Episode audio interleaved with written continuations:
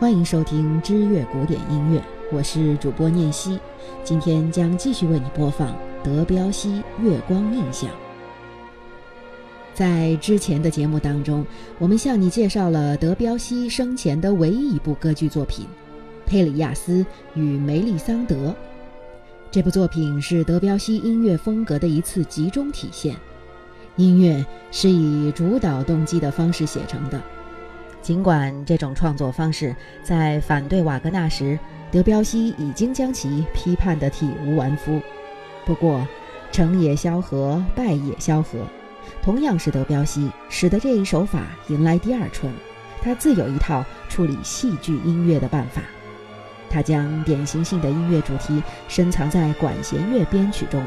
而人物角色并不亲自表现音乐动机。这样做。自然很讨巧，听众若不全神贯注，根本不会记得这部剧的音乐要讲什么，甚至听上十几遍都会有新鲜感。劳伦斯·吉尔曼在这部歌剧登陆美国时，撰写过这样一部解读性的剧评。他指出，这部剧有二十多个典型性的音乐主题，可以标记为梅丽桑德主题、戈洛主题。佩里亚斯主题、森林主题、梅丽桑德的纯情主题、喷泉主题等。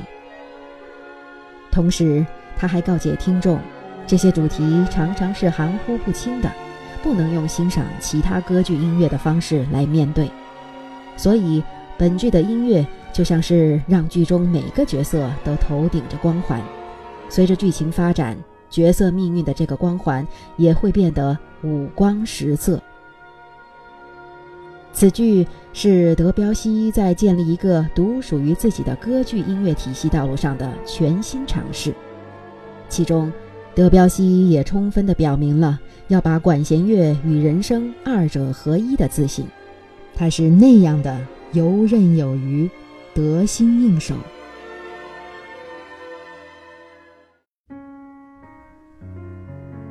德彪西的时代是十九世纪末二十世纪初。此时的欧洲恰如一个核反应堆，各方势力暗流涌动，在宗教、科技、美术、文学、音乐等等各个领域引起几乎失控的链式反应，而巴黎是这一切震动的中心。波德莱尔、魏尔伦、马奈、毕沙罗、德加，今天这些闪耀如同苍穹星辰的名字。散布于当时巴黎的角角落落，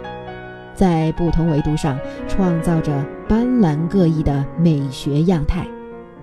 而这风起云涌、充斥着争辩、理论与革新的数十年，正是德彪西的青年时代。十九世纪末期，由画坛生发的印象主义的星星之火，迅速燃遍了整个欧洲文艺圈。艺术门类之间的分野已然模糊，兼收并蓄的大师们往往身兼画家、建筑师、作家、诗人、评论家、作曲家等。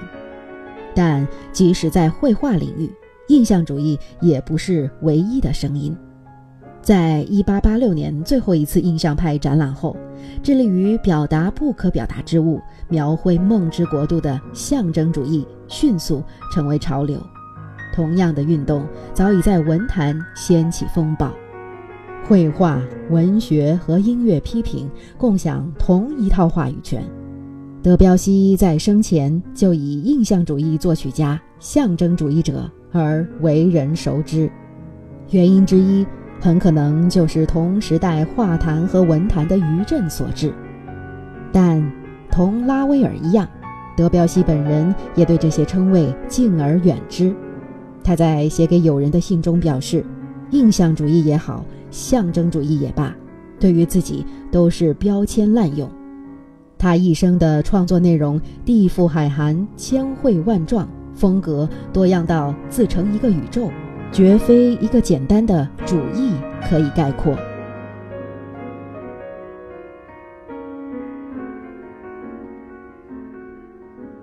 德彪西的时代。将日后主导文艺叙事的现代性初露端倪。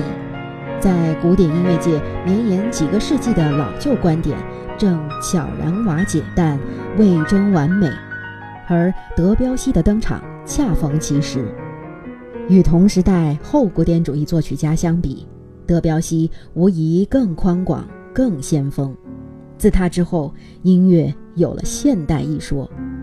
音乐朝着深奥、微妙和独特的风格发展，朝着内向、技巧表现和自我怀疑发展。主观性使德彪西具备了一个现代主义者自发更新艺术语言的这种最重要的能力，所以德彪西才会在自己的《克罗士先生》中留下这样的话：应该在自由里，而不该在一种只是对弱者有用的陈腐的哲学条文里去寻找主导思想。任何人的劝告也不要听，除非是风的劝告。他从我们身边拂过，并且向我们讲述现实世界的故事。